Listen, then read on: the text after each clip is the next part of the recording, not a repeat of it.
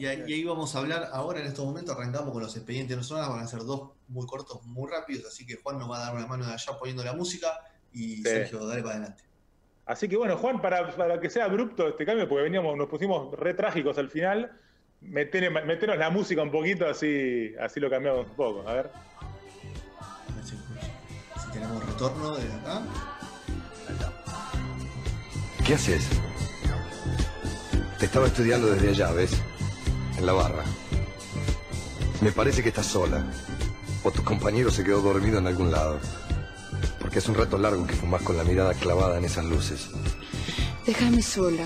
No, no, no, por favor. No malinterpretes. Bueno, Yo escuchamos relato. una especie de cacho castaña, parecía, ¿no? No era mío raro.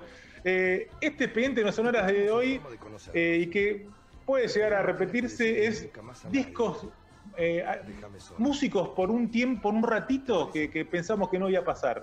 Gente que sacó un disco y que no teníamos idea que había sacado o que no esperábamos nunca que lo puedan sacar. Y esa voz que escuchábamos era además, nada más y nada menos que re- de Ricardo Darín. Eso te el señor eso. Ricardo Darín, eh, que sacó un disco en el año 1979, ¿eh? año 1979, Uf. cuando era galán. ¿Viste la época de Galín, de Darín? Los galancitos ¿no? del, El del equipo de fútbol. Él había arrancado en los 70, obviamente, eh, toda, toda esta movida de televisión, de teatro, de cine. eh, y el año 79 fue como muy prolífico para él. Había sacado tres películas y todas, mirá los, los títulos: Los éxitos del amor, La carpa del amor y La playa del amor. Esos son los títulos de las La, películas. la trilogía del amor. Para que, para que vean para dónde lo hacían apuntar a Darín en ese momento, ¿no? Claramente. Sí, sí, ¿no? sí. Pero no está Para cantando, o sea, yo lo sigo escuchando y está haciendo un relato. Recita, Bueno, pará recita. que ahora viene la cosa. Bueno, el año siguiente también saca otra, que era La discoteca del amor, otra peli. Muy Pero bueno, en ese año. O sea que, pará, pará. Yo esa no la, ahora no la tenía, es una tetralogía entonces del amor. trilogía del amor, tremendo. Eh, y creo que no vi ninguna, no sé si algún vos, Rodri, que son más de peli, creo que tampoco. No, Yo no, vi no, ninguna de no, esas, ¿eh? no, no, no recuerdo haber visto ninguno. Pero bueno, había que enamorar. Ricardo tenía que enamorar. Y entonces Microfón, la discográfica Microfón, dijeron: Pará, vamos a ver qué pasa. Saquemos un disco de Ricardo. Pero ¿qué pasa? Ricardo no, tenía, no, no sabía cantar. Era, o sea, viste que no, no todos nacen para eso. Viste que a veces, muchas veces, los artistas se dan maña para, para ir de un lado al otro, ¿no? El, el Excepto, ar- el excepto en Estados Unidos. o, o- o- ¿viste? Pero en este caso no era lo de Darín. Entonces dijeron, "Che, ya que no canta, que, re- que recite poemas. Entonces el disco son 10 Espectacular. canciones, son 10 canciones de Darín recitando poemas, ¿entendés? O sea, y hay coritos le de fondo, pagaron, sobre todo le femeninos, pagaron. sobre todo le femeninos que, que cantan. Hay estribillitos femeninos, coritos de fondo, música que muchas veces va por el lado de la balada, y esta que escuchábamos que era como más disco, ¿viste? Y era más disco Parece- porque incluso la letra del chabón estaba en un, como en un bar y le dice a la mina que está sola y que, o sea, bien berreta encima de la, el poema. Claro, está Obviamente, encarando, está encarando en la Sí, canción, sí, ¿me entendés? La estaba encarando a la mina, ¿no? Está solita ahí, vení conmigo, ¿entendés? O sea, ahí está, te está viendo desde allá. Me parece que estás sola.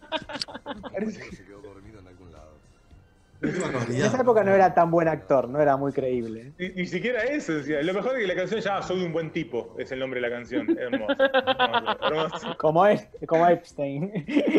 Lo recuerda, lo recuerda como algo muy trucho, la verdad, que, que no, no, no, no- no lo recuerda con cariño. Y lo que dice es que en ese momento, cada vez que viajaba por el país, lo recibían como rockstar la gente, ¿no? O sea, como las chicas gritando, o sea, como que era todo así. Y bueno, no se les ocurrió otra idea que, que, que saque un disco para que sigan gritando. La cuestión es que, que no mucho no pegó por ese lado, ¿no? Eh, pero tenemos más actores que hicieron estas movidas. Y hay un detalle para este dato, es que no vendió un carajo el disco de Darín, por supuesto. No, Pero en Bahía Blanca vendió 7.000 copias. Solo en Oh. Bahía Blanca.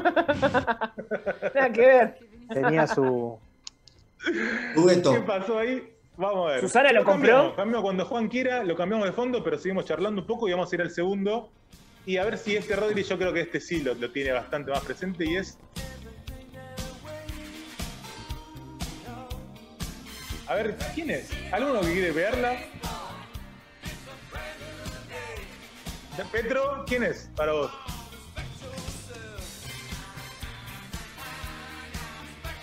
Claro. Rodri, Es de Guillermo Vila. ¿No? Bruce Willis, señores señores. Ah, Mira, Quien canta es Bruce Willis con su disco The Return of Bruno del año 1987. 1987, pi- piensen, todavía no había salido ni, ni Duro de Matar, duro de matar. Claro.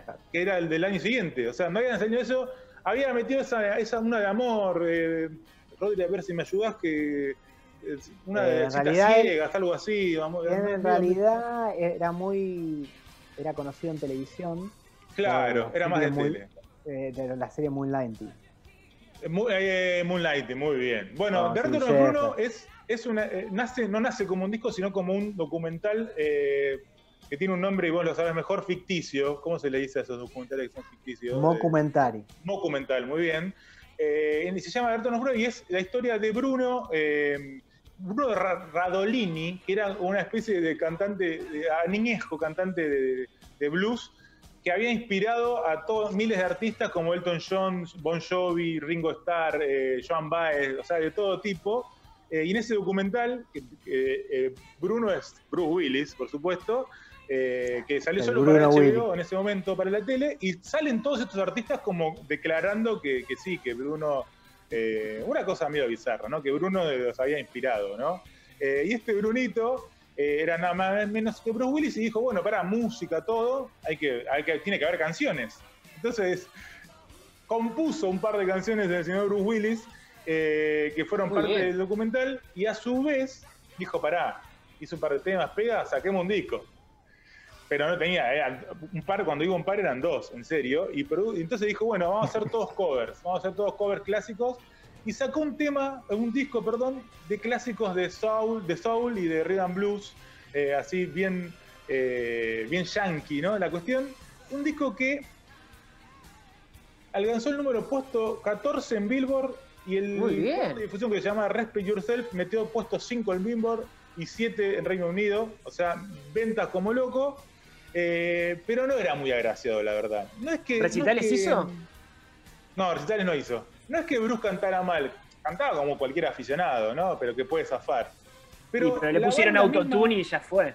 la banda misma hizo versiones pésimas de, de- de todos los clásicos de rock y de blues de todos los tiempos. Y eso que estaban los Temptations, no sé, lo conocemos todos, los Temptations, My Girl. ah, na- Temptations. Temptations, perdón. Perdón por mi mal inglés.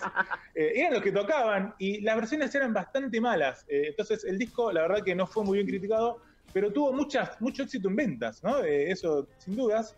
A lo que dijo, me voy a animar y en dos años sacó otro disco más, el querido Bruce Willis. ¿eh? Fue por más. no estaba cómodo con esto. Eh, eh, que metió la frase, lo que no te mata te hace más fuerte, la famosa frase de Nietzsche, hace pelado. ¿no? por supuesto. Que no me animé a decirlo en inglés, pero el nombre en inglés es el nombre del disco. ¿eh? Eh. ¿Cómo sería, Rodri? ¿Me ayudás? ¿O lo, Lo digo? que no te mata. eh, If if it don't no- kill you, it just make you, stronger, stronger. baby. claro. Muy bien, ¿No? muy bien, muy bien. Ahí está. Bueno, en el año 1989 sacó este disco, pero este sí que pasó sin pena ni gloria. Y eso que ya ¿eh? había salido a Duro de Matar. Ya había salido Duro de Matar, de- de- decididamente tenía que ser actor y no cantante, el querido Bruce Willis, que insistió en el 2001 formó parte de un disco que no vamos a hablar hoy, pero en algún que otro expediente lo vamos a mostrar a todos. Epa. Muy bien. Vos sabés que pasado el- Perdón, dígame. Un dato, un dato. ¿Sabes que él cobró un montón de guita por hacer Duro de Matar? Porque él era considerado una- un, un actor medio romántico de la TV y ya había intentado una película y la había ido muy mal. Entonces, para hacer el Duro de Matar, como no tenían a nadie y lo- se lo ofrecieron a él, cobró mucha guita porque decía que estaba poniendo en riesgo su carrera. Había más posibilidades de que, de que salga más. Entonces cobró una fortuna por hacer Duro de Matar, pero después no.